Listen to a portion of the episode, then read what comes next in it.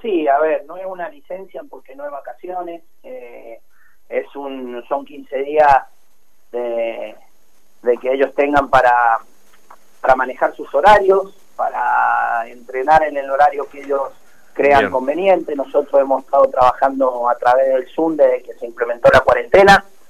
Eh, primero estuvimos eh, trabajando de lunes a viernes a las 10 de la mañana y después, eh, cuando pasaron dos meses, creíamos que era muchísimo y sacamos el día miércoles, entonces entrenábamos lunes, martes, jueves y viernes a través de, plataforma Zoom.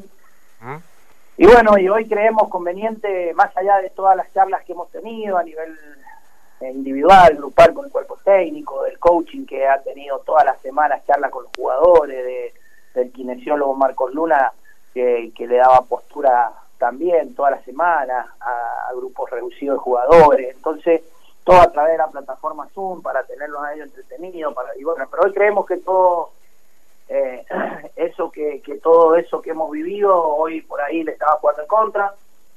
Eh, así que bueno, nada, le hemos dado 15 días para que ellos manejen sus tiempos, sus horarios, que no se sientan en la obligación de, de las 10 de la mañana conectarse, entonces pueden entrenar a la hora que, que les venga cómodo, que se sientan cómodos y bueno, y, también hay muchas, hay realidades distintas, hay chicos hoy que, que no pueden salir de su casa, hay chicos hoy que pueden ir a correr a una plaza, eh, hay chicos hoy que, que tienen eh, gimnasios abiertos y bueno, entonces ellos por ahí que vayan manejando de acuerdo a la rutina del profe, que vayan manejando los lugares de entrenamiento que tengan autorizados. Eh, Marcelo, ¿cómo estás? Buenas noches. Pablo Amiot te saluda. Eh, y aprovecho para... Bien, muy bien, gracias. Eh, aprovecho para preguntarte en sintonía con, con esta respuesta que brindabas, ¿cómo notas el, el, fenómeno psicológico de los futbolistas? Después seguramente vamos a hablar de lo físico, pero psicológicamente, ¿cómo los notas? Y a ver, psicológicamente yo creo, Pablito, a ver, que, que que nadie hoy está al 100%. O sea, yo creo que si yo te pregunto, se lo transmito a ustedes la pregunta, algo le falta para ser el ideal. Eh, o lo que veníamos viviendo. Yo creo que a todos, de una manera o de otra, esto nos ha perjudicado. Nosotros por ahí hoy trabajamos y vivimos del fútbol y bueno, hoy es, es un deporte y hoy no se puede obviamente eh, jugar al fútbol o jugar a la pelota. Entonces, a ver, eh, estamos eh, perjudicados. Pero yo creo que más allá de eso, eh, todos, todos, de una manera u otra se sienten perjudicados. Y el jugador de fútbol exactamente igual. Hoy no están bien porque emocionalmente hace muchísimo tiempo que no tocan una pelota.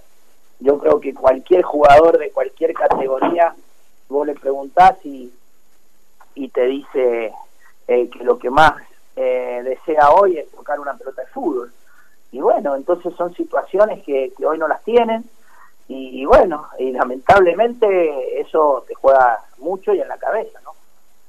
Estamos charlando con Marcelo Vázquez, el entrenador de estudiantes, em, que decidan eh, darle 15 días eh, con un distinto ordenamiento de tiempos, como, como bien explicabas a los futbolistas, Em, a uno em, le parece o uno infiere eh, que evidentemente también tiene que ver con la incertidumbre de no saber qué va a pasar. ¿Va por ahí el tema?